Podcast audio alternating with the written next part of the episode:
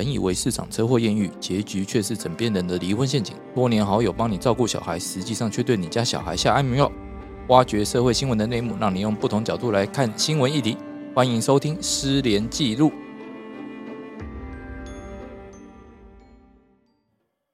大家好，欢迎大家再度收听《失联记录》，我是主持人连瑞君连律师。大家好，我是宋晨律师。那今天我们的没去赚钱的来宾来了。大家好，我是李长律师。因为没钱赚，所以我就来了。你明明就不是没钱赚，你是去完国外之后就回来了。哎，不要这样，不要这样，哎、要要低调，要 低调，要低调，要低调。哦，好。那最近不是有一则新闻吗？吼，大家都有看到嘛？就那一年我们被关在飞机上的七个小时。那那很可惜的，我们李长律师没有做到这一个班机。哎，真的只差两天呢。你差两天啊？对，但是我是非关系啦。你也是买新宇的？我买新宇啊，可是我应该不会再买了。不会再买？那很好。为什么？因为我觉得它真的就是它扩张的太快，所以我觉得它的很多东西没有跟上。应该是票卖的太快，然后但它的航班应该很有问题。你知道同时间长荣跟华航都比它便宜大概五千块以上哦。人家精品航空你也敢嘴？但是问题是我们不觉得它精品，因为它去程的餐很好吃，回程的餐据连呃据说连我们家完全不挑嘴的那一位先生指出，根本没有两样。呃，飞机餐不要期待这么高。可是是真的难吃啊，因为我我个人是没有吃，只有他吃，但是他就说真的很难吃。那你可以升等啊，多花点钱啊。哎，其实他真的很会卖票，他商务舱全满。啊，真假？对，所以你还要升等还没办法升，我们只能退到客舱，呃，退到货舱可能是可以的。哦，没没关系，我们还 我们还是先请洪晨律师跟我们讲一下今天那个 新闻的来龙去脉。对对对，新宇航司的新宇航空公司的这则新闻。可是你真的知道发生什么事吗？我还好，那个李长律师有稍微跟我说明一下。没有没有，因为有个大事记啊，因为这样来讲，就是第一个他们是有一个 JS 八零零的这个乘客嘛，因为。因因为好像我看新闻是说，因为怪风对，好像气候对，而且其实不止新宇嘛，几乎那时候那阵子的那个都是横的下，对啊，都都有受到这个影响嘛，所以算天气因素了。对，所以因为气候因素，所以他延后七个小时才入境日本。因为他先飞去名古屋了，他的备他的备载诶备降机场是名古屋。嗯，要不然我们请那个对啊，我们就直接有出国去爽过的那个 李长律师来讲你们也有都出去都爽过，没有啦，就是他这个。八零零是因为它在成田要下降的时候，那大家知道成田机场它有一个非常有名的风，在春夏之交的时候会有特别有名，就是成田妖风。那这个妖风它就是一种侧风，那侧风它会去攻击到，就是说你飞机下降的时候可能会不能平稳的下降，所以甚至要拉回重飞。那呃，很多时候在拉回重飞的时候，就会发生重大的意外，所以其实重飞是也是很危险的。嗯，所以大家都很怕侧风。那成田机场是最能够考验驾驶员技术的一个机场之一。如果你可以被指派飞成田，你的技术应该都是有一定水准的，才能去飞成田。那那一天八百就是这样，它就是下降的时候，成田妖风他们做两次大怒神都没有办法降，所以按照 SOP 的规定，他们就一定要飞名古屋了。因为不能再降成田了，嗯，然后风险太大，对，风险太大。因为拉回重飞两次，其实对乘客来讲是很，就是说坐在里面的乘客也会很觉得很恐怖啦。对你，毕竟下降的过程就跟其实跟坠机没两样。对，然后又忽然拉起来，然后那个那个居力，你知道吗？就往上那个真的是很恐怖，所以。他们后来就飞到名古屋去 stand by，那名古屋 stand by 一阵子之后，就决定再飞回成田，再下降一次，因为一定要回原机场嘛。嗯，所以他们后来回到成田的时候，已经是延误七个小时了。那同时间，其实这个八百他去是要接八零一的航班回来的，因为它是来回班，它就是早上由台北飞往成田叫八百。再从成田飞回台北叫八零一哦，同一台飞机，同一台飞机，不同同一个组员，同一个呃同应该是同一个机师啦，我猜，嗯，对，那他们就做来回班这样子。那所以你看，八百在成在名古屋，八零一定就不能起飞嘛，因为就没有那台飞机。那八零一呢，他怎么办？八零一他就要并到八零三，八零三是当天比较晚会起飞的。那八零三的前面那一台叫八零二，哎，不是，按你上面乘客怎么办啊？哪边？就是说，你原本像八零二的乘客嘞？哦，八零二是早上比较晚从台北再飞往成田的。嗯嗯。八百的话是第一班从台北飞成田。哦，对对对。八零二是第二班从台北飞成田。那成田飞台北的呢？台嗯，然后八百原本来回班嘛，所以八百就是要接回八零一。嗯。那八零二就要接回八零三。哦，对对对。其实。有四个航班，但是其实只有两台飞机，对，对吧？好，大家现在了解了哈。嗯那现在八百 b o k i 啊，所以八零一就没有人接他们了嘛。对，那八零二早上有有降落成功，嗯有大怒神成功，所以八零二有来，所以八零三可以准时起飞。哦，可是哦因为要接八零一，那所以哦，我懂你意思。那八八零三的乘客，到所以飞回去的到底是八零一的乘客还是八零三乘客？所以应该来讲，要飞回去的是正常要飞回去的是八零三，因为八零二嗯早上有成功降落，所以下午的八零三就可以如期的起飞对啊，应。该这样做才对啊。嗯但是这时候新宇做了一件非常恐怖的决定，他把八零一并八零三，啊，所以你机位有这么多吗？哎，刚好是说，因为他们把一些八零一的团客，因为团客你上面都有领队嘛，那嗯背后有旅行社嘛，对，所以新宇可能也会觉得比较麻烦，所以就先把他们转掉了。所以那些八零一上面的团客，他们都优先做了长虹、华航，就回到台湾了。哦，好，就让他们转机转其他的班机，对，迁转，嗯因为其实国际上的标准 SOP 的话是迁直接迁转，嗯或者是询问你要不要搭隔天的航班回来，然后我弥补你今天晚上的住宿，然后我隔天的班机我帮你诶升等，嗯或者是我今天给你一个多少钱的折价券，让你明天可以在飞机上使用。你可能就可以在飞机上买一些精品啊什么的。就以前我们常常看到嘛，机场如果被呃封闭或者什么关系无法起飞的时候，就会看到说，哎，航空公司会派人哦把那个乘客载到饭店去嘛。对对对，因为就怕怕乘客没有休息，或者是乘客嗯在一个很累的情况底下去告航空公司啊。对啊，所以通常起手式 SOP 就是说，如果今天八零一这个航班确实没有办法起飞，我就是问你要不要隔天飞，或者是我帮你签转。但是航空公司不太喜欢签转这个动作，是因为如果你不是联盟，你没有跟其他航空公司签联盟的话，你的签转费用是很贵的，你要按原票价签转。嗯嗯对，所以可能在当下，我觉得星宇他会觉得说，因为他毕竟是一个刚成立的新公司，他确实没有加入什么联盟，所以他在迁转上不弱原本长荣、华航的迁转，可能有已经有制定的这个 SOP 或是有一定的默契，所以他们可能就决定说，我把团客转掉之后，剩下的人呢刚好去并八零三是刚刚好的，哦，那那他们为什么不加入那些联盟啊？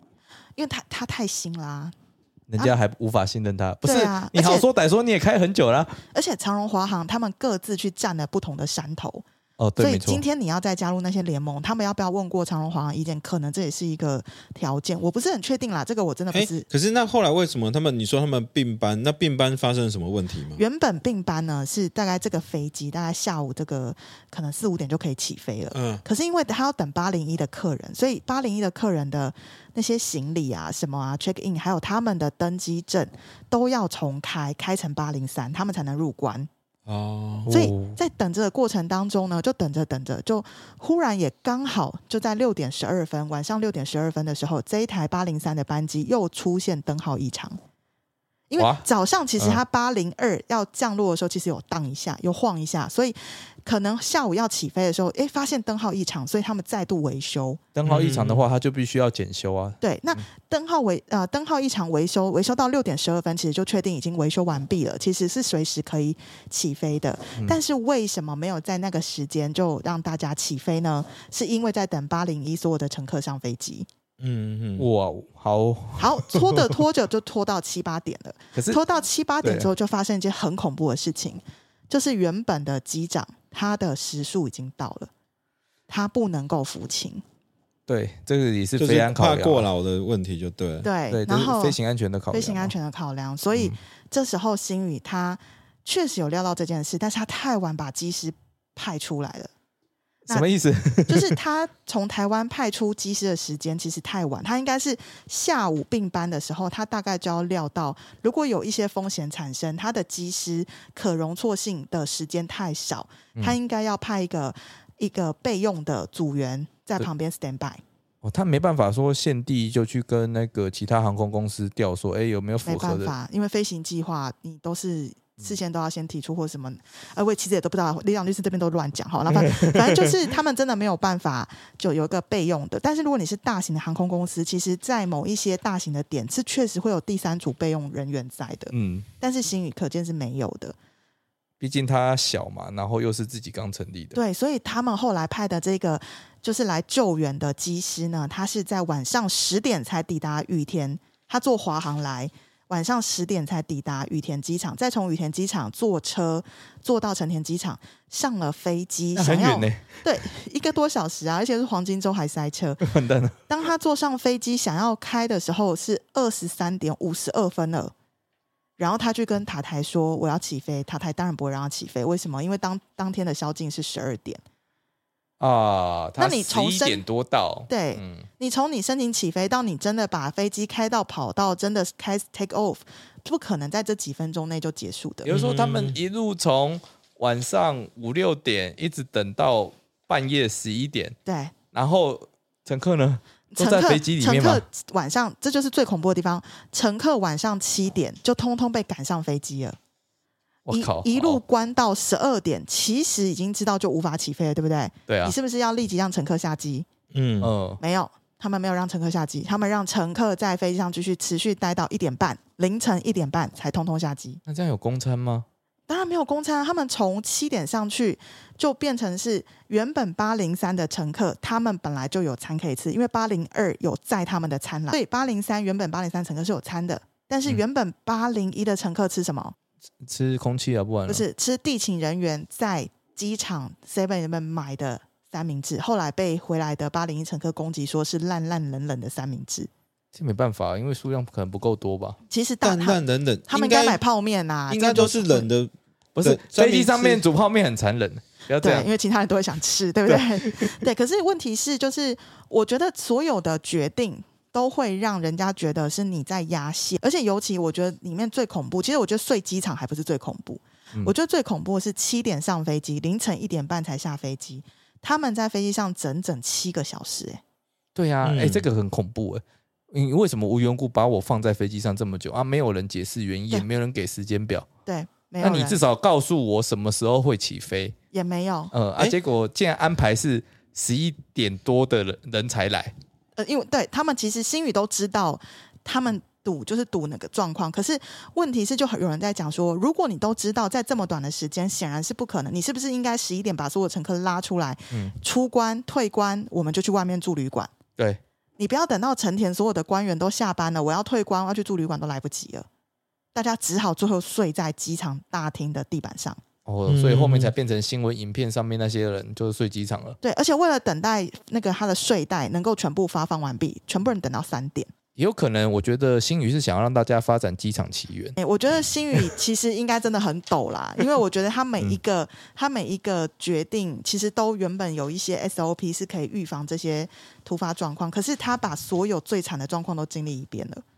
就其实就环环相扣嘛。你想想看，他第一个决定错误的地方在哪里？把八零一跟八零三的乘客合在一起。这是第一个错误，对他其实不要做这个决定对，马上平转给其他的航空公司，或者是请八零一的乘客住一晚，嗯隔天再用原八零一再回去，对，还是其实可以好好问过一轮。坦白讲，现在很多呃网友都在说为什么会是这样决定，可是看起来有一个网友讲的还蛮有道理的，他说因为新公司要省钱，你要省钱，你省在这个地方反而要命。但是并在自己的航班回来是最省钱的。我知道是最省钱，但是你省在这个地方是最要命的，是说你没有其他容错空间的，你还硬把风险硬硬往风险最大的地方赌。对，你今天你要省成本，好，你省成本不是不行，但你找一个风险最低的去赌，那可能还比较好。因为他们可能觉得那个是风险最低的。哎，那我问一下，说那他们后来这些乘客是怎么回来的？这些乘客就是在飞，因为他们下飞机的时候已经一点半了嘛。那成田机场官员是十二点就下班，所以没有人可以帮他办理退管，他们只能在管制区。嗯管制区就是你登机门那附近就是管制区。那所以后来成田机场就开了三个机场大厅给他们睡，七十三、七十四、七十五 gate 这三个地方让他们睡。嗯然后睡 睡到早上大概七八点的时候，就有人张到张国伟嘛，就看到张国伟神神秘秘要从七十五 gate 进去开飞机，就把他抓下来，然后他就开始转过来跟大家解释啊，什么什么什么，原本成田机场有答应他起飞，然后后来被大家公干到死嘛，因为大家都说成田机场绝对不可能答应你起飞，因为成田机场宵禁是非常有具有悠久的历史，而且这抗争非常严重，所以不可能因为你一家新宇，就是你的你的这个 Star Walker，你在台湾你还可以骂我们的王国才，你到日本什么东西，就类似这种的评评论就出来。那后来新宇也承认确实没有这个协议，对。然后后来就是张国伟就说他急着把飞机开回来，不然他洛杉矶线会出事嘛。而且洛杉矶是美国航线，我跟你讲哦，美国航线延误或取消。其实他们的负担会更大，因为美国航线有非常多保护乘客的法规，是一旦什么事情发生，公司就是要理赔什么什么，这都没有，就是一翻两瞪眼的，所以他就急着要赶快去把那个飞机开回台湾。那八零三的乘客，他们就等他们自己原本那一个，他们因为他们那个八零三那一台是很大台的，它是要飞洛杉矶线的，所以先开回去嘛。那他们派一台比较小台的，先从台湾飞过来，接了部分八零一。剩下的再用原本的那个呃八零二还是八零几就把它接回去。对对，所以也大家是还是分两次回去啦，也没有第一次就大家全部回去。然后原本那个新宇航空是说老弱妇孺先上飞机，因为不是有两台吗？空虾米老弱妇孺，我先买，我要先进去啊妈的！对，然后但是后来听说在现场的时候是商务舱跟那种你就是经济舱比较前排的先进去，所以有很多婴儿跟孕妇其实都还是被放在现场。漫无目的的等，然后他们就说最糟糕的是，他们早上在机场醒来的时候，也没有人来告诉他们什么时候可以回去，也没有人跟他们讲哪里可以吃早餐。然后他们自己后来是等到机场八点的那个全家便利商店开了，大家才赶快去补一些食物。他们机场便利商店要感谢他们，啊对，然后业绩应该不错。就很多人不是上飞机之前会买一些伴手礼嘛，一些饼干、糖果，所以他们后来他们说晚上他们就是靠那个撑过去的。嗯，好，真的好惨哎。听完之后，你就会知道为什么新宇这次会被骂成像马蜂窝一样。如果我是那个飞机上，譬如说我是八零一的乘客或八零三的乘客，应该是屌死。八零三更屌，因为八零三原本是完全可以不受牵连、顺利起飞的一个班机。对，对你八零就算了，因为你前面就飞没来嘛，你你自己八零就认了，对不对？但是其实最衰的真的是八零三，八零三就是他根本不关他的事，他前面个班机有准时降落啊。可是他却要等人家，会等到后来他的机师也逾期，然后他还必须从别的地方派机师。然后最好笑的是，原本他半夜来救援那个机师没办法上飞机，最后是张国伟自己偷偷摸摸跑过来，因为他 他们没有机组员了。其实他们那时候呃有在群组当中去调机组员，但是听说机组员真的大家都真的人手真的很紧了。好，这种航空的话，确实是不管是不知道是不是因为新公司。新公司也是有一种，但是我觉得确实天气因素，我觉得大家都不会那么生气。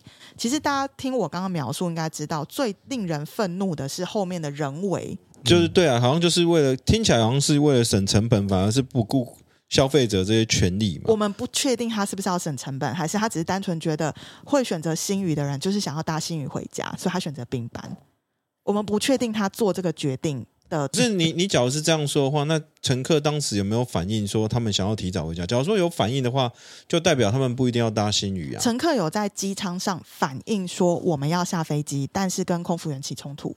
嗯，那现在有非常多 PTT 的网友，有些人就是不明就里的站在美丽空姐那边，觉得你不要对空姐发脾气。但是如果各位有看到。机上的影片的话，你们会发现新宇的空姐他们所受到的一些训练可能还有待加强，就是他们面对这种突发的状况，安抚的用语，他们其实是不太擅长的，所以甚至有空姐去呛乘客说：“请你不要用这种态度对我的机组员。”嗯呃，但是人家这实在是不 N，这实在是太 NG 了一点。对，而且人家乘客只是跟他说：“我我没有要凶你，请你主管出来，我我想要下飞机，我需要下飞机，我知道你不能做决定，请你主管出来。”然后那个那个机主人就呛他说：“请你不要对我的机主人这种态度说话。”那是座舱长吗？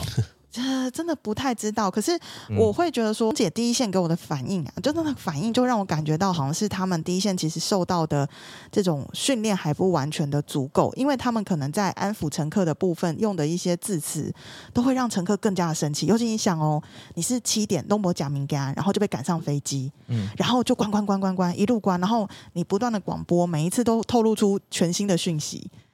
然后大家一直去查，就发现，哎，成田机场是有宵禁的，十二点就宵禁了。这个在官网上是完全每个人都查得到的。我还以为他们会跟他讲说，哦，请全部手机开成飞行模式。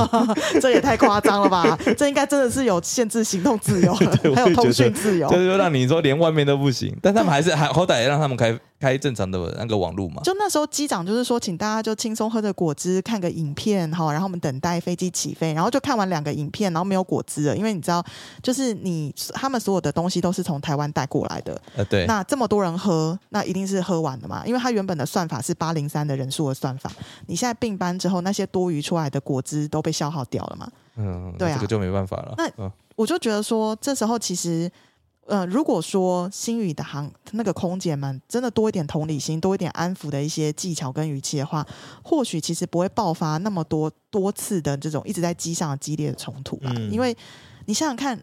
哎，你在上面七个小时，你都可以去哪里？你知道吗？从泰国飞挪威也才七个小时、哎，哦，对啊，我已经可以住进饭，哦，找到一家好的饭店住进去了，然后好好睡一个觉。而且在机舱，因为它没有正式起飞的情况底下，其实它的空调系统是很闷的，哎，你光呃，还有另外一个问题吗？厕所问题怎么办？听说很脏。要修哦然后听说就是有老人家就是觉得就是真的很疲累了，然后小朋友都一直说妈妈我要下飞机。那你你觉得整个机上大家会人心不浮动吗？这一定会了。嗯，这其实是一个非常非常糟糕的这个整个做法啦，是是一个非常大错。哎，不过我是觉得说，那李想律师，你对这个这么熟悉的话，那你觉得以你这个曾经是哎应该这么讲啊，去有去美国念过书的，你觉得这跟去美国念过书的样子。你你是想说美美国的规就是其他，你知道这个规定上来讲话，嗯有涉及到哪些法律上的问题吗？应该是这样讲，就是说如果飞机延误了，那乘客可以主张些什么东西？其实我我觉得要看你真的是坐到哪个航班。你知道以前我们都没有飞过美国线的时候，其实我们并不晓得美国美国线其实它的那个对航空公司要求很高。就是说，像美国，哎，大家如果有发现，如果你有订过联合航空或美国航空的机票，大家可能就会发现说，你可以在刷完卡之后的二十四小时内。都可以任意没有不具理由的去取消这张机票，你不要以为这是美国航空或联合航空给你优待，不是，这是美国规定的，对，哦，哎，他不错哎，是不是？他就说你就是要容许乘客有二十四小时的思考时间，然后你不能说因为他刷卡了你就不退，或是你要就是扣克扣一些手续费都不哎，行。可是我记得如果快飞了你才买的话，那这个钱会很贵。美国是啊，美国是对快飞了也是，其其实是，但是还有就是美国的法规还有规定说，你是不可以把客人。呃，如果是国际航班的话，你是不可以把客人关在机场里面超过四小时。只要超过四小时，你就是要没有任何理由放大家自由。嗯嗯嗯嗯，跟大家讲哈，其实如果真的是因为天气的因素延误，请大家真的不要去苛责现场的第一线人员，因为他们是为了保障大家的安全，所以他们可能要做一些一定的措施，然后一定的等待。好，所以我会觉得，如果真的是天气因素，例如说下大雪，真的无法起飞，或者是刮妖风，真的就是没有办法。然后那这个这个真的没办法，这个不可抗力，对对对而且你也不想拿生命去赌吧？没错，你也不想七天后再回家，对不对？那七天后应该是对好，所以 飞快一点，或是说硬给它降落，其实都不是一个很好的选择。但是我我们今天会讨论新宇这件事，是因为它中间其实有一些真的是暴露出这家航空公司它的 SOP 应变的这个能力不足。哎，对，因为其实同听说同一天，哦，那个长荣跟华航，其实如果你都做迁转的话，应该其实是陆陆续续转的完的啦。哦，嗯那但是因为他没有选择这么做嘛，那就会变成是乘客跟乘客并在一起，互相等来等去，哎，最后就变成是大家一起关七小时。那七小时，如果说你在飞机上每隔两个小时就出来发新台币五百块，好，或者是说你就是提供给大家哈根达斯的冰淇淋吃到饱，我相信今天也不会那么多声音了。应该还是会吵了哦，因为你就只给我吃这点东西，你就想打发我，太过分了吧哦？那可能是每两个小时就要出来发两万块，然后不是，你就不能，你为什么就是不能把我再到旅馆好好休息一个晚上？对，其实我觉得他最后一集就是没有紧急的做出决定让大家退关。对，他如果在十一点半，他就画下一个 d a y l i g h t 就说 OK，我十一点半我即使赶不到，我不要这样子，我就是让大家全部退关，去到外面的机场好好休息，大家明天早上好好的吃个早餐。我觉得今天新宇这个新闻不会出现在这么多的报纸上。哦，这很神奇啊！你想想看，他只要在十点半，他马上就警局去订周遭的饭店，让嗯人家可以入住。哦，那其实完全不会发生这些事情哎。对，那他为什么一定要压到那个时候？所以也是有人在猜说，会不会是因为新宇是一家新公司，它可能没有跟太多的饭店有合作协议，所以可能价格什么还是怎么样，在确定的流程上不若有签约的可以跑得那么快。这当然都是我们的猜想，但是我们只能从事后他们客观上表现出来的行为，就是他们确实都在压线，嗯然后线没有压过，就是乘客衰。，OK。那但是如果呃如果是换其他航空公司的话，他们就只要说哦平转就好了，再不行的话，我让你住饭店也可以。也不是每家航空公司真的都能做到平转跟住饭店。我必须说，还是有少数的一些航空公司，像阿联酋去年在呃成田机场也是曾经就是压线，所以它无法起飞的情况下，也是通通让他的乘客睡机场。不能说新宇是唯一出这个包的，你没想到阿联酋也会出这种事、啊。对对对，但是可是我会觉得，反而是因为可能呃出这个包，它后面的成本真的太大了，所以其实我觉得我们今天讨论这个这个新闻，也是因为我们对新宇有很高的期望啦，所以不是啊，他自己广告词就说他是精品航空啊。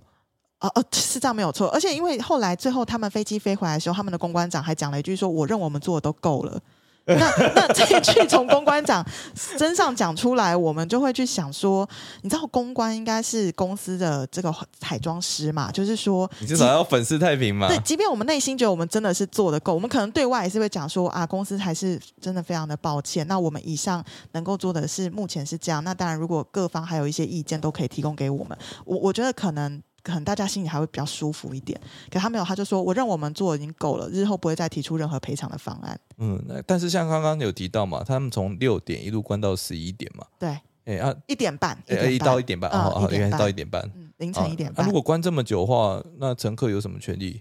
其实我觉得乘客是因为不会讲日文，不然你就现场直接打他们日本警察电话，说我被监禁在机场里面，我不知道会不会有警车来接。哎，坦白讲哦，如果我们今天在松山机场或是桃园机场，我们真的不明的被航空公司这样子放在机场里面等那么久，我会打电话报警哦，因为我会觉得你为什么拘禁我在这个地方不能离开？你又告诉你又无法告知我这个正当的原因。那嗯我觉得，如果以美国来讲，它的国际航线是四小时，那我觉得超过四小时，我也想要请教你为什么？可是航空器的话，不就是我们领域的延伸吗？又会看那个法飞机的注册国籍啊。是是这样没有错啊。叫日本的警察来有用吗？啊，可是涉及刑法问题啊我觉得重点是因为我不会讲日文啊，所以如果在日本的话，我真的嗯就是没有办法，可能真的就是乖乖的等啊。对啊，好像也只能，因为目前看起来整个处理过程中，大家都不知道会到什么时间。对，因为因为每一次广播出来的东西又不一样啦，然后嗯好像给大家一些就是说法，但是最后又被印证，前面怎么会是这种说法？这个说法显然是有疑问的。哎那还有另外一个可能性嘛，就说好，为什么他们那时候不让人先回来？哦，因为他们要争取一个，就是说，如果你让哦，你说哦，让八零一先迁转回来？就就人先回来，行李就算了啊，就可能就说哦，隔天再来领啊。这样虽然感觉差一点，但至少人回来了。不是他那一天唯一能飞回去的就八零三的航班啊，所以没有人可以先回去啊。哦，所以他们行李行李应该是跟人都一样吧，都是在同一个机。可是因为人还要那个 boarding pass，对他要全部重来，不然他进不了关的。嗯，哦有非常多，有我觉得有有非常多，大家都觉得匪夷所思，可他全部发生了，嗯，真的很生气。所以大家才会这么 生气啊！你要是说真的是像有一些 PTT 网友讲，就是天气因素嘛，如果真的是天气因素，你觉得今天八零三会气成这样吗？应该不会，因为没有人会想拿命去赌嘛。对啊，你如果就是眼睁睁看着成田机场在下大雪，迟迟无法起飞，你会生气成这样吗？不会吧？啊，这个是没办法的事情啊。对呀、但没办法啊。但如果说真的是下大雪，导致说他们飞不了，对，哦，那你航空公司其实你会早早就死心嘛没，错，没错你，就会把我送到饭店去嘛对。对结果你也没有。也没有，所以就是都在压线啊。对啊，还有另外一个问题啊，就是说，那这样的话，我可以请那个嘛保险理赔吗？诶，如果是你是保旅游平安险的话，原则上是没有办法，因为呃，你的机场的起飞延误这件事是由旅游不便险来处理的。哦，就只而且能有保不健不便险的人才能算说哦，已经出对保险事故了。那一般呐、一般你的信用卡送的都是旅游平安险，其实不包含不便险，除非你是顶级卡。顶级卡可能什么什么你可以想到它都会送，那是顶级卡。可是因为我们都是很一般，我们其实都蛮低调，我们不会去办顶级卡啊，办了也不会下来啊，所以 所以所以你知道，就是可能就要自己保不变险，可是不变险也要延迟四个小时啦。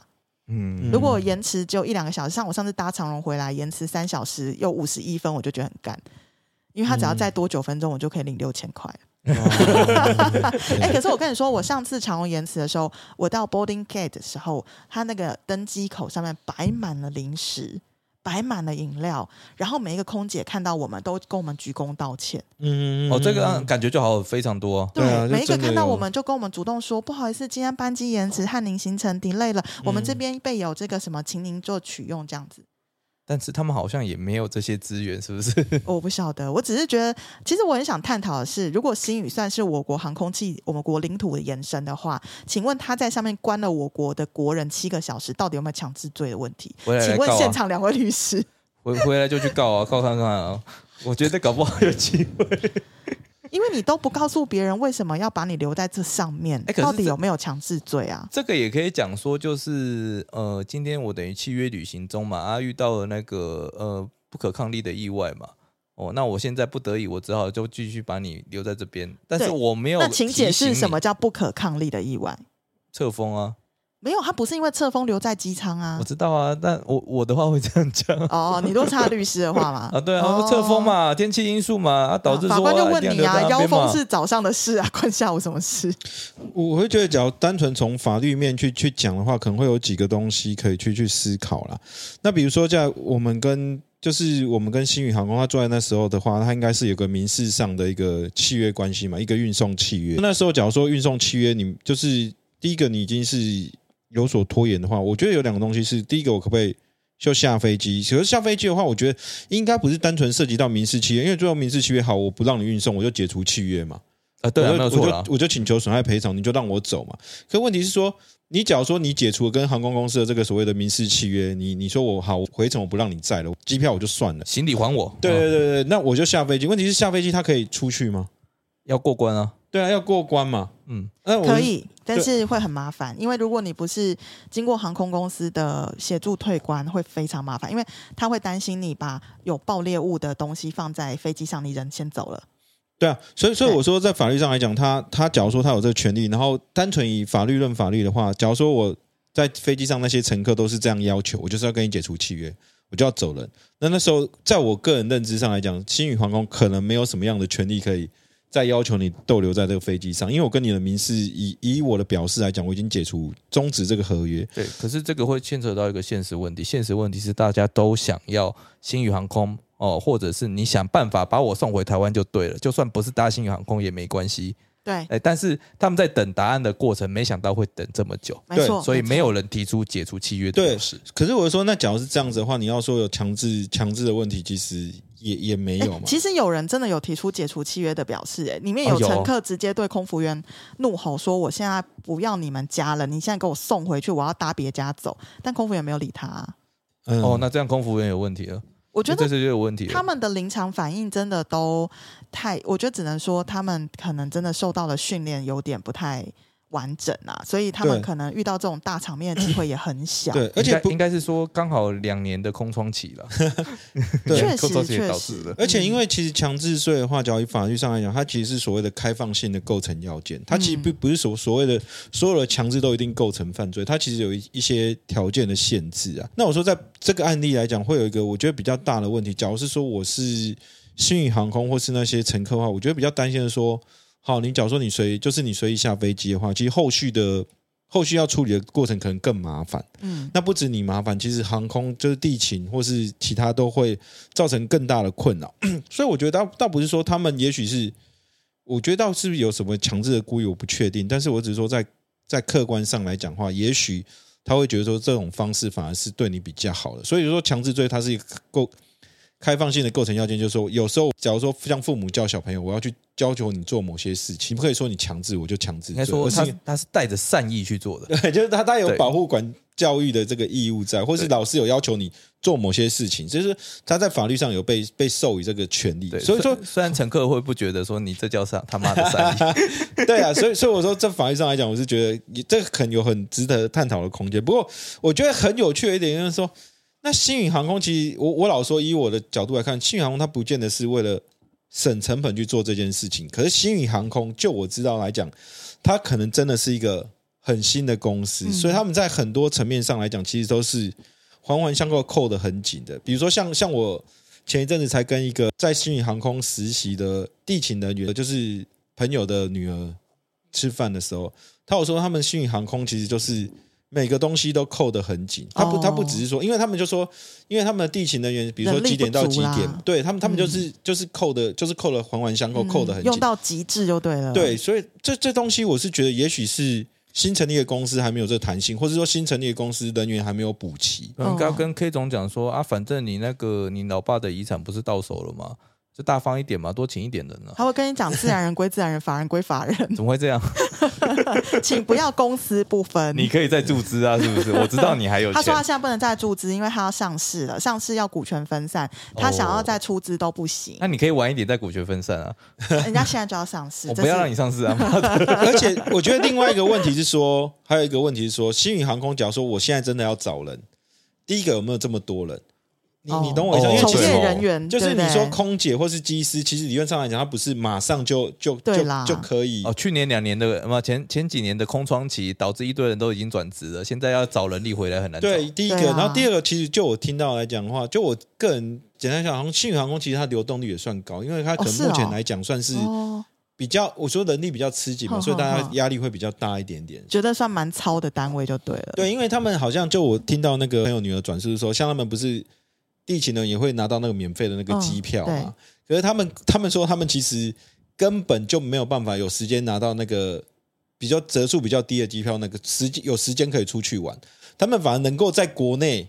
主要台北到台中嗯。玩一下，他们就觉得非常开心。因太为他们的那个时间真的是被压得很紧，他们其实都没有休息的空间。我这次去做新宇，啊。我在柜台 check in 的时候，我觉得他们地勤的脸真的是看起来真的很累，很臭这样子，很呃，对我其实想讲讲臭，但是 我我怕人家其实是累了，对，有可能他嗯累到他那个脸累到，就是连杰克，大家应该都认识杰克，杰克就是一个非常温和的人，对他竟然转头跟我说。他是不是脸很臭？然后我就跟他说：“没有，人家累，人家累了，我们不要这样。”真的是很累。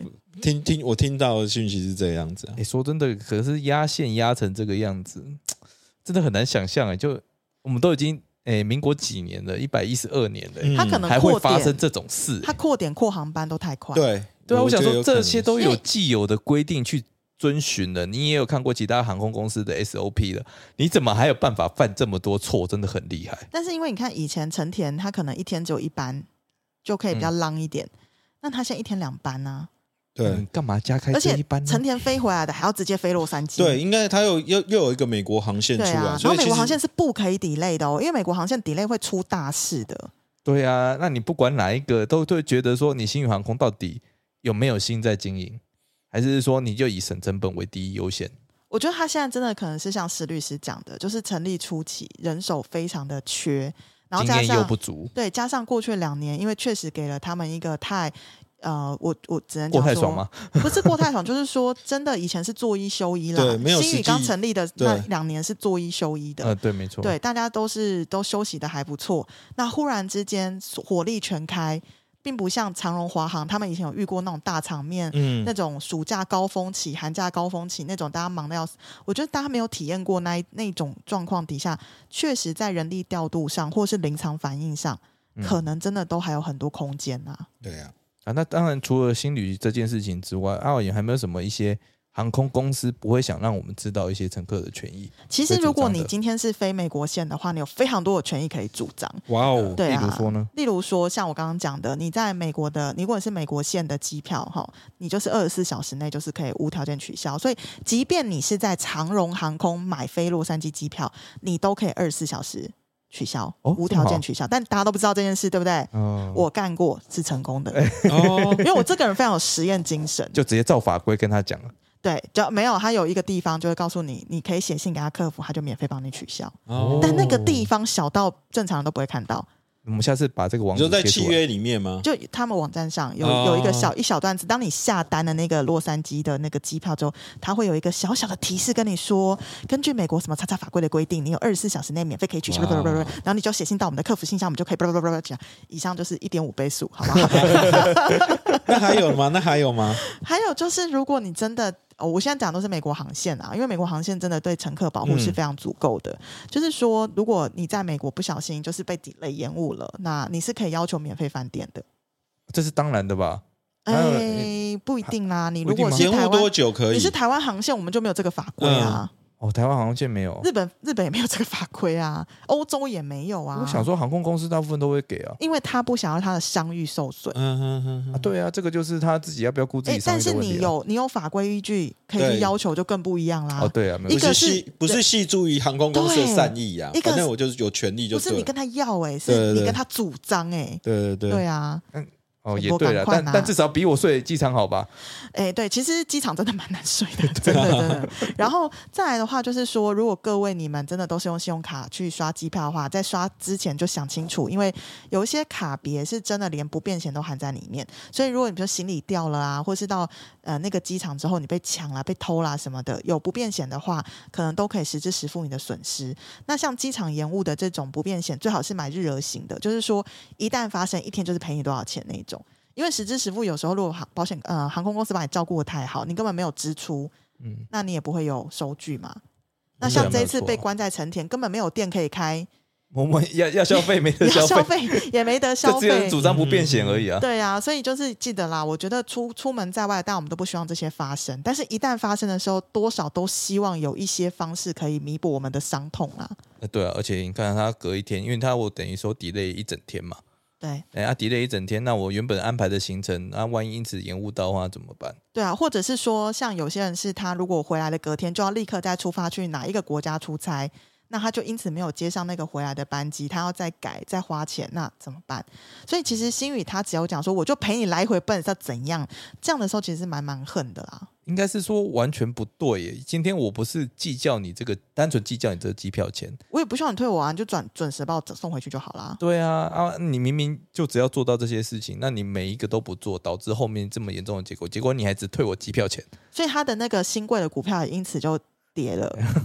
哎，那假如说我们没有买保险的话，还有什么东西是也许我们可以主张的？比如说在美国航线的话，行李的部分会有那个可以赔偿吗比？如说我今天哦的，可以可以，如果你是美国航线的话，比如说你你行李到了，对不对？发现嗯那个四个角都没了，四个轮子都没有。那那你们这种受，损就就受损。然后嗯美国航空很很有趣哦，美国的航空公司他们会送一个 voucher 给你，就是一个兑换券，然后你可以到 Amazon 上随便买，买你想要的行李箱。哦，问题是我行李箱里面的东西啊。